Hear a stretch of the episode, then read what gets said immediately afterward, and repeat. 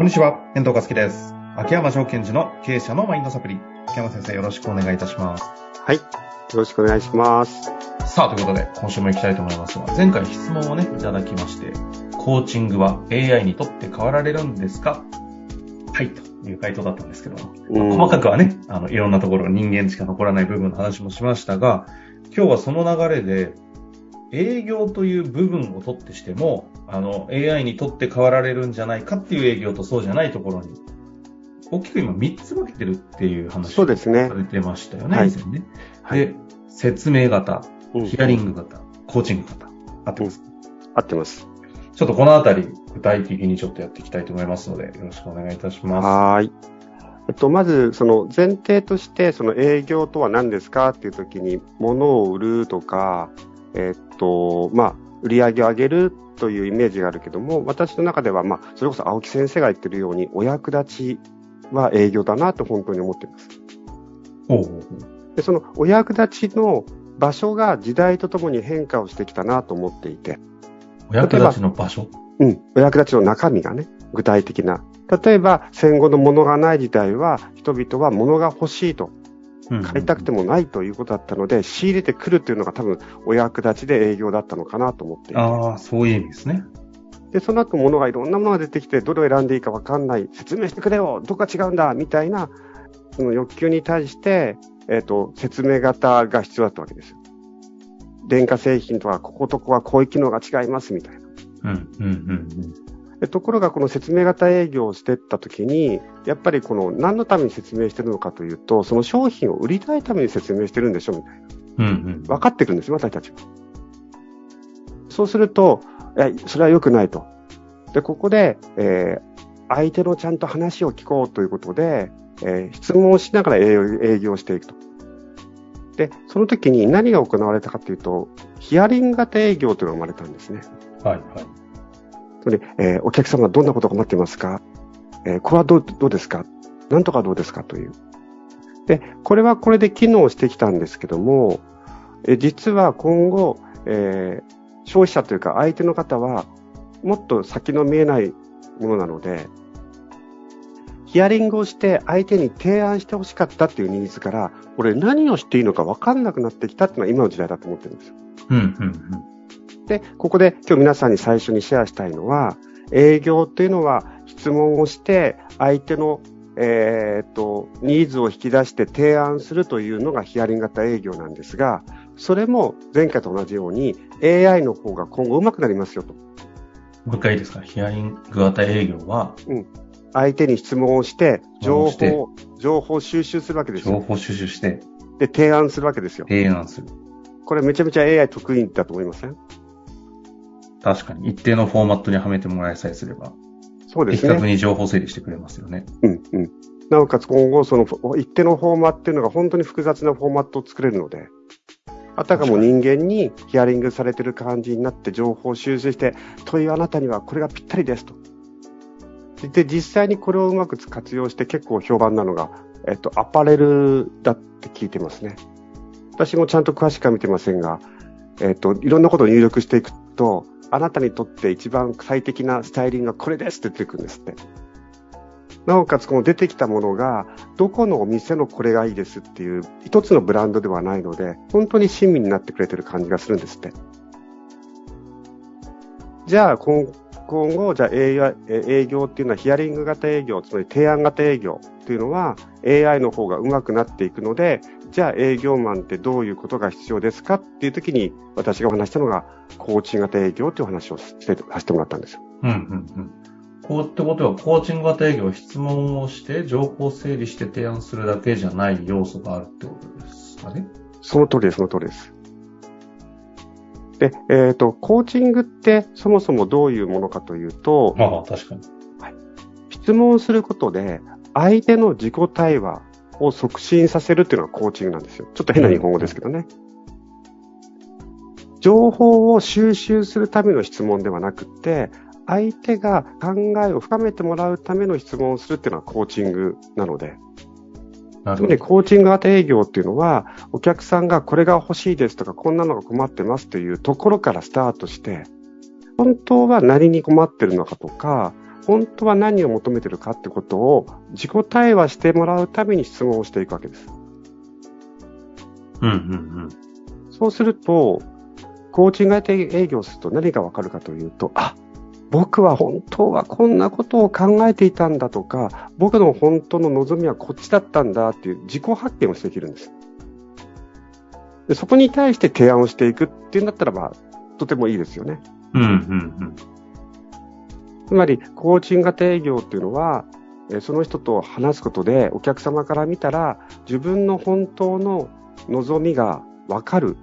そしてそこに対して提案してくれるっていうのがコーチング型営業。うん。なるほど、なるほど。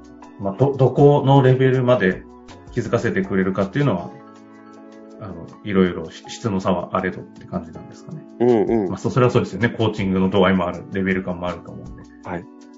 ですから、これ、あの、例えば、えっ、と、話をしていただい例えばクライアントからすると、営業の方と話を終わった後にどんな感覚になるかですね。ああ。いい答えをもらった、いい答えをもらった、やったっていうレベルだと、ヒアリング型営業で AI さんの方が今後うまいでしょう。うん。でも営業、この営業マンと話をしては、なんか俺の世界観広がったとか、自分の欲しい望みが本当は明確になったっていうなんか感覚的な広がりが起こせるのは、やっぱり対人なので、そこはコーチング型営業がなせる技だなと思うんですね。うん。なるほど。で、これが購入意欲とどう関わってくるかっていうと、ヒアリング型営業の場合は、あ、確かにな、それ必要だなっていうのがヒアリング型営業なんです。確かに。先生が言ってるし、確かにそれ買った方がいいな、みたいな。でも、コーチング型営業あると、いや、俺はそれは絶対必要だと。これが欲しいんだ、必ずっていう風な感覚になっていくという差が生まれますね。うんうんうんうん。なるほど。なんか欲求というよりも、欲求を超えたような、必、必然性に近いようなそうで。すね、そうですね。だそういう非常に自然な購入欲。ああ。なるほど。なんか私たちって YouTube とかネットか見てると、あ、確かにこれあった方がいいなとか、これあった方が便利だなっていう気持ちになったりすることってあるじゃないですか。ありますよね。もう家の周りなんて眺めたらほぼゴミですよ。も うなんでこんなん買ったのかなみたいなね。それはうまく提案されたんですよ。いやー、やられてますよね。書籍なんてほぼ読んだこと、読むこともないのに買ってるけど、いつ、いつ誰がどうすんのかなとか思いながらどんどん積み上がるし、これも誰かにやられちゃってるんでしょうね。で、今日はね、あの、質問型営業の青木先生は、まあ、呼んでませんが、青木先生がやってる質問型営業って私からするとヒアリング営業ではないんですよ。ああ、いやいや、今の話聞いてるとね、確う実にん。コーチング型営業やってますよね。それを、あ、ヒアリ、えー青木先生、質問型営業、質問すればいいんだなって言って、うっかりヒアリングをずっとしちゃうと、なんでこの人に情報を渡さなくちゃいけないのって気分にさせちゃうんでしょうね。なるほど。あの、今日秋山先生がおっしゃっていたコーチング型営業を実践できた人たちがどんな感覚で営業をやってるかっていう話を知りたい場合は、質問型営業のポッドキャスト青木先生の方にいやいや、本当直伝コースの卒業生がポコポコ出始めてるんですけど、それ聞いてもらうとですね、ね。あ、なんかなんだろう、営業ってそんなに楽しいの？っていうような人たちがみんななんか、その楽しいも超えてるんですよね。あ物を売るとかってじゃないんですよ、営業ってとかっていうのをみんな口揃えて言うんですけど、決してみんなこう、型にはめられてる営業してるわけではなく、ー自分たちの個性が生きる形で営業ができている。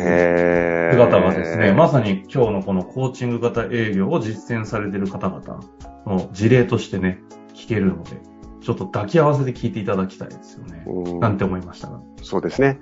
だ本当、私が、そう、皆さんが質問型営業と思ってるやつは大丈夫でしょうか？ヒアリング型営業になってないでしょうかっていう。ここ最近で秋山先生がコーチング型営業をされて、ちゃんと心の底から買った買い物は何ですか？ちょっと待ってくださいね。今、ドキッとしちゃった。コーチング型営業をされて？ちゃんとコーチング型営業だったな、というものをあ言ってもらって、これは私の望みとして買ったんだな。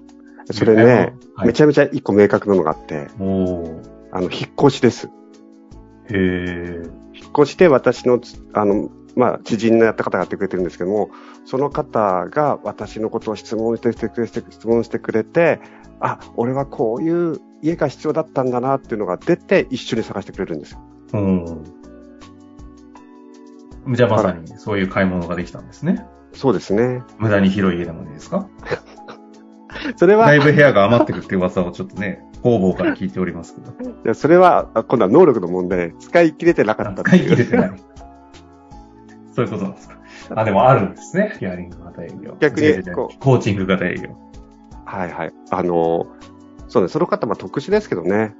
あの、ちょっと、あの、またいつか、ここに来ていただいても面白いなと思ってるぐらいの方なんですが、えっ、ー、と、管理物件を持たない不動産屋さんなので、自分が管理しているものを押し付けようという必要性がないので、本当こっちが私サイドで一緒に探してくれる方ですね。うん。はい、そういうね、営業の方なんですかね。いらっしゃる。まあいうところでやってまいりましたが、そんなところですか？そうですね。ぜひ、あの、皆さん、営業の方はヒアリング営業か、コーチ型営業かっていうことをチェックしていただいて。で、最後にもう一言言うと、ワンオンワンミーティングもヒアリング型ワンオンワンになってないか。ああ。コーチング型ワンオンワンになってないか、なってなってるかってことを一度チェックしていただけるといいです。え、その言葉が出ちゃったんで一応確認ですが、コーチング型ワンオンワンになってない場合っていうのは、な、何を見れば、た、あ全部話すとこれ、一回の回になっちゃうんで終わらなくなってしまいます。あ、いや、ヒアリングしてるだけです。情報収集して、うん。あ、こいつはこういう、情報収集して分析して、こういう風にやったら動くな、みたいなったヒアリング型ワンオンワンですよね。あでそれがバレちゃうと、相手からするともう尋問になっちゃうので。なるほど。君は何したいの？どこまでやったの？何に困ってんの？どこが課題なの？いや、なんか尋問されてるみたいになってるかどうかは、一応チェックしないといけないですね。なるほどですね。ちょっとそのあたりは、あの、聞きながら、コメントを失うほど胸がドキッとする感じになりましたけれども、気をつけなきゃなりませんね。はい。ということで、今日、はい。3つの営業を説明いただきました。秋山先生、はい、ありがとうございました。はい、ありがとうございました。本日の番組はいかがでしたか？番組では、秋山城賢治への質問を受け付けております。ウェブ検索で、秋山城と入力し、検索結果に出てくるオフィシャルウェブサイトにアクセス。その中のポッドキャストのバナーから質問フォームにご入力ください。また、オフィシャルウェブサイトでは無料メルマガも配信中です。ぜひ遊びに来てくださいね。